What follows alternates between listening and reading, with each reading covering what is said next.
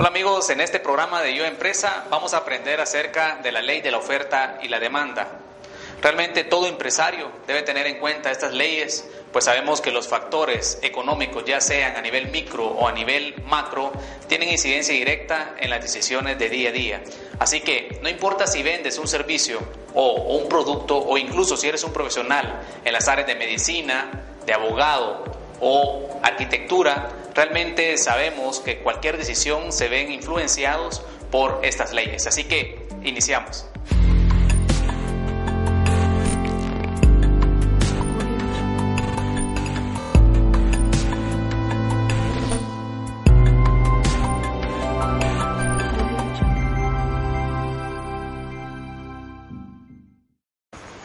Antes de analizar estas leyes, debemos de entender que la economía son parte de las ciencias fácticas, lo cual significa que está basado en hechos, está basado en la observación, en la experimentación y realmente nos sirve para ofrecernos información acerca de un fenómeno de nuestra realidad. Esto entonces nos indica que para que las leyes en la economía se den deben cumplir ciertas condiciones y una de ellas es el término ceteris paribus, lo cual significa mientras todo lo demás permanezca constante.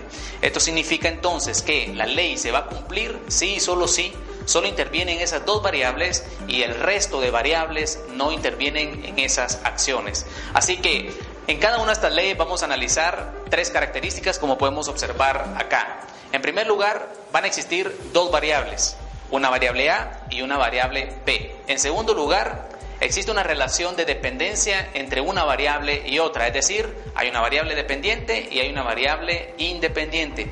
Y en tercer lugar, existirá una relación directamente proporcional o una relación inversamente proporcional entre cada una de esas variables. Así que cada una de estas condiciones vamos a analizarlas en cada una de estas leyes. Así que vamos a iniciar con la primera ley y esa es la ley de la demanda.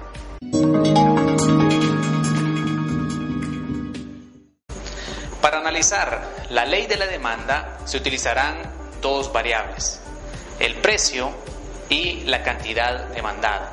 El precio se identifica con la letra P y la cantidad demandada se identifica con la letra Q. La relación que puede existir entre estas dos variables puede ser una relación entre una variable dependiente y una variable independiente, que para este efecto la variable independiente es la variable precio. ¿Por qué? Bueno, porque el empresario tiene la libertad de establecer un precio a sus productos o servicios y esperar la reacción que pueda tener el mercado ante esa modificación. Y en ese sentido podemos decir entonces que la ley de la demanda es una ley inversamente proporcional, lo cual significa que cuando subo el precio, en este caso disminuye la cantidad demandada y viceversa.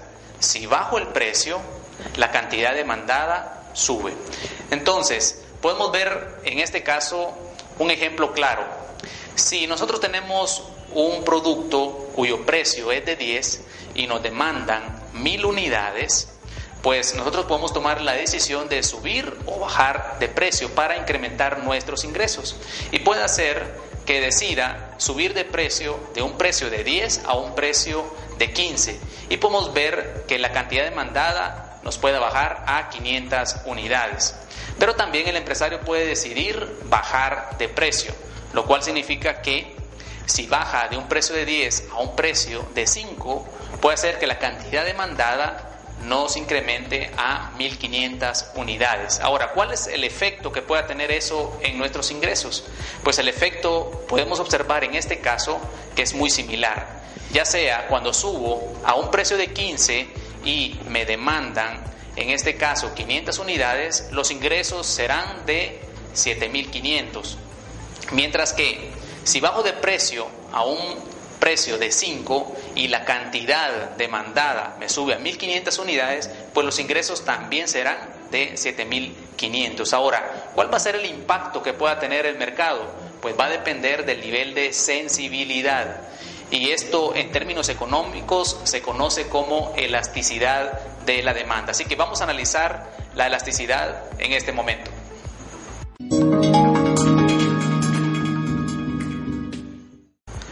Bien, vamos a hablar acerca de la elasticidad de la demanda. El término elasticidad es sinónimo de sensibilidad.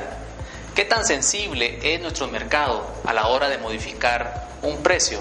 Pues bien, vamos a analizar cinco tipos de elasticidad. Tal como podemos observar acá, nuestra demanda puede ser muy sensible, es decir, puede ser elástica, puede también ser inelástica, puede ser unitaria, puede ser perfectamente elástica y también puede ser perfectamente inelástica. Pues bien, vamos a analizar cada una de ellas. En primer lugar, ¿qué pasa con la demanda cuando tiene una elasticidad unitaria? Pues, ¿qué significa eso? En el ejemplo anterior nosotros observamos que a un precio de 10 nos demandaban en este caso mil unidades. Pues bien, el empresario tomaba la decisión de subirlo de un precio de 10 a un precio de 15. ¿Cuánto le estaba subiendo al precio? Es decir, ¿qué porcentaje le estaba subiendo? De 10 a 15, pues le está subiendo un 50%. ¿Y qué pasa con la cantidad demandada? Antes, con un precio de 10, pues nos demandaban mil unidades.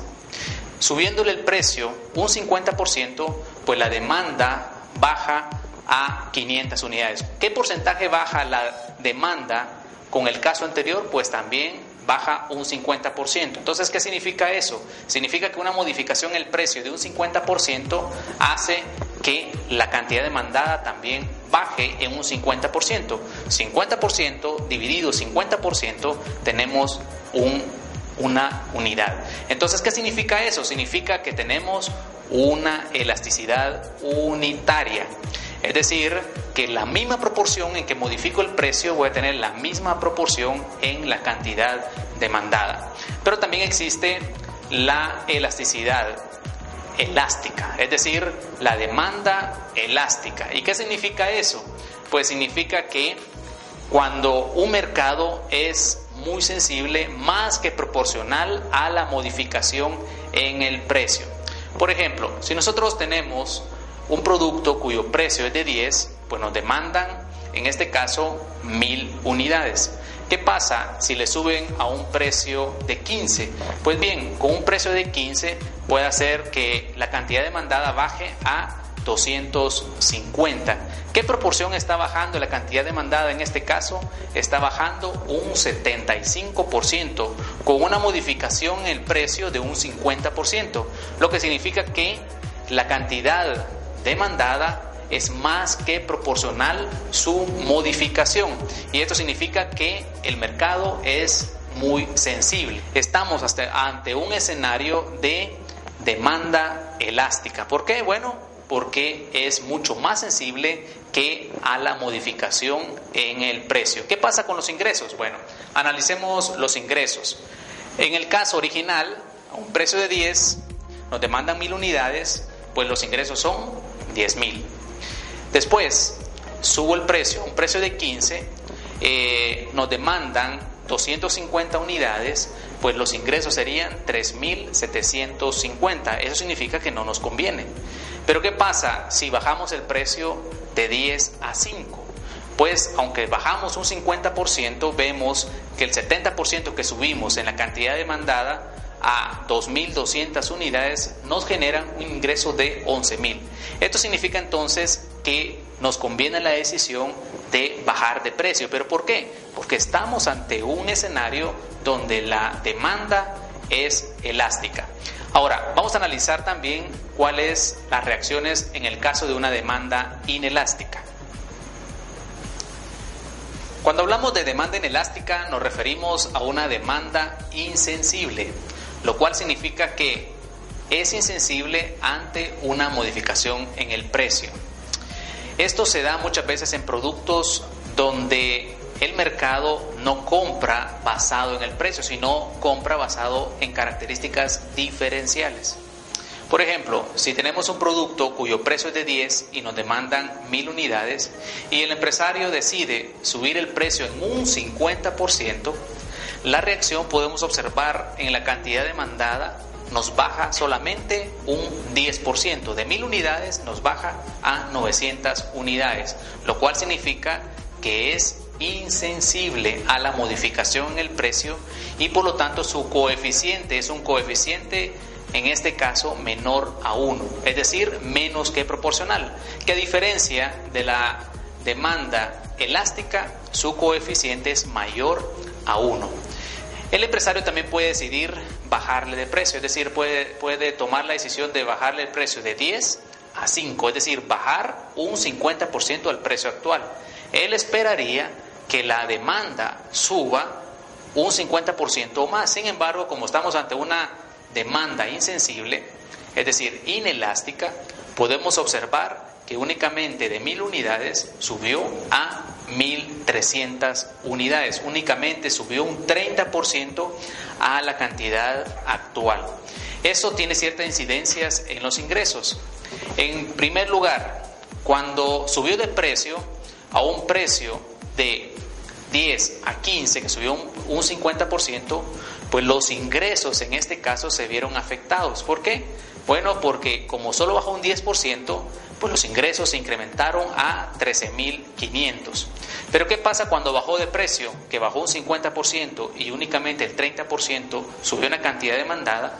Los ingresos, pues definitivamente se dieron en 6.500, lo cual no le conviene al empresario. Entonces es bien importante que nosotros debamos de conocer las características de nuestro mercado y en el caso de ser una demanda inelástica, debemos de tener en cuenta las acciones que nosotros debemos de realizar. Cuando hablamos entonces también de elasticidad, tenemos que hablar de dos casos hipotéticos y el primero es una demanda perfectamente elástica y una demanda perfectamente inelástica. Cuando hablamos de una demanda perfectamente elástica, estamos hablando de un resultado infinito, es decir, perfectamente elástica significa perfectamente, en este caso, sensible ante la modificación en el precio. Cualquier acción que, que ocurra pues va a dar un resultado infinito, mientras que perfectamente inelástica el resultado va a ser cero. Es decir, son dos casos hipotéticos que en la práctica pues no se observan. Así que este es el, el área de la elasticidad que nosotros como empresarios debemos de analizar.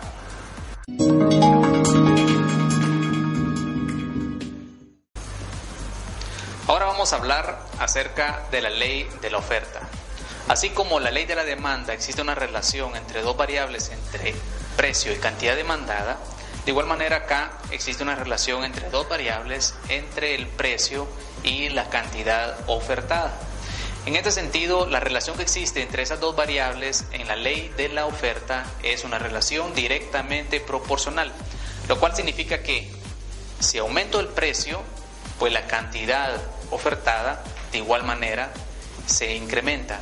Si reduzco el precio, de igual manera la cantidad ofertada se reduce. Es decir, hay una relación directamente proporcional, lo cual es importante tener en cuenta a la hora de poder determinar el punto de equilibrio, que es el punto donde intercede la curva de la demanda y la curva de la oferta. Así que esta es la ley de la oferta.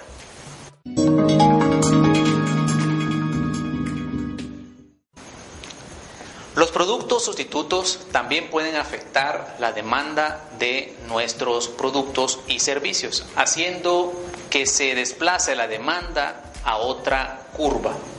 Esto significa entonces que debemos de analizar el impacto que puede tener un producto sobre otro. Por ejemplo, acá podemos observar dos ejemplos típicos entre la carne de res y la carne de pollo. Miremos primero la situación de la carne de pollo. Bueno, a un precio de 10 demandan mil libras de pollo. Y los propietarios en este caso no piensan modificar el precio de la carne de pollo. Pero ¿qué pasa ahora con el mercado de la carne de res? En este caso los propietarios se organizan y dicen, subamos el precio a la carne de res. Es decir, de un precio que actualmente es de 20 de la libra, podemos observar que deciden subirla a 22.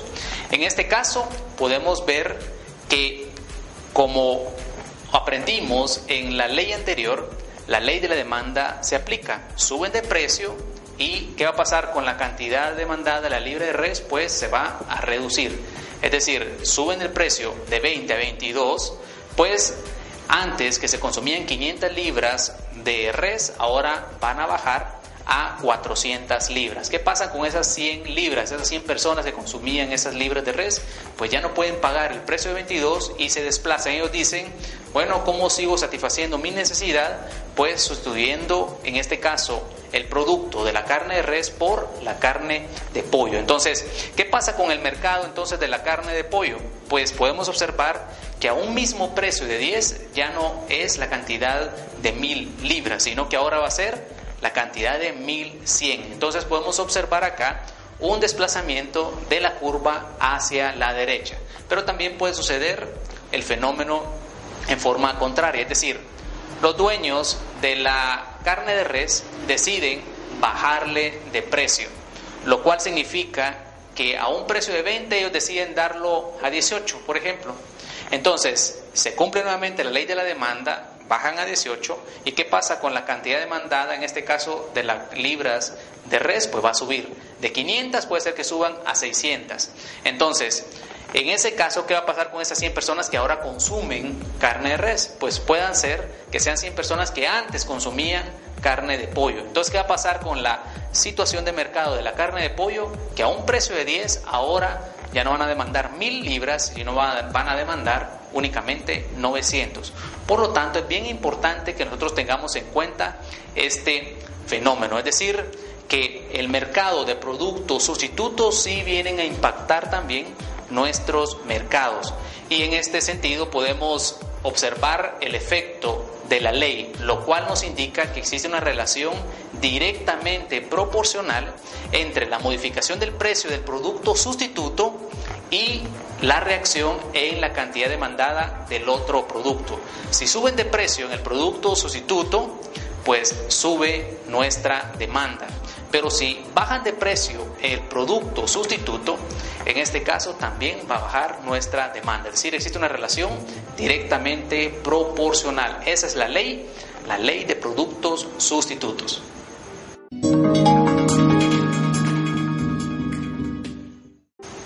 Es importante también analizar la ley de productos complementarios, que al igual que en la ley de productos sustitutos también tiene un impacto en nuestro mercado. Pongamos un ejemplo de dos productos complementarios, por ejemplo, el azúcar y el café. En este caso podemos observar acá qué pasa en el mercado de azúcar. Pues a un precio de la libra de azúcar a 4, pues nos están demandando mil unidades, mil libras de azúcar. ¿Qué pasa en el mercado ahora del café? Pues podemos observar acá que a un precio, en este caso de la libra de café a 5, pues nos están demandando 400 libras pues de café. Entonces ellos deciden subir de precio de 4 a 7. ¿Qué va a pasar? Pues otra vez se aplica la ley de la demanda. Suben de precio, baja la demanda de 400 a 350. Hay 50 personas que ya no pueden continuar consumiendo café por el incremento de precio. ¿Qué pasa con esas 50 personas? Pues no consumen café, tampoco van a consumir azúcar y eso viene a impactar en el mercado de azúcar, lo cual significa que a un precio de 4, en este caso, se demandaban eh, mil libras de azúcar, pues ahora únicamente se van a, a consumir 950, lo cual significa que hay un desplazamiento de la curva hacia la izquierda. Y eso es un fenómeno que se puede dar constantemente en nuestros mercados y que es importante en tener en cuenta. Conocer cuál es la relación de nuestros productos con otros productos que pueden ser sustitutos o también pueden ser complementarios. Entonces, la ley acá podemos decir que hay una relación entre el producto complementario y nuestro producto una relación inversamente proporcional. ¿Por qué? Bueno, porque si ellos subieron el, precio del producto complementario, bajó su demanda, pero también la nuestra bajó. Por lo tanto, existe una relación inversamente proporcional, lo cual es importante que debamos de tener en cuenta en cualquier relación entre dos productos complementarios.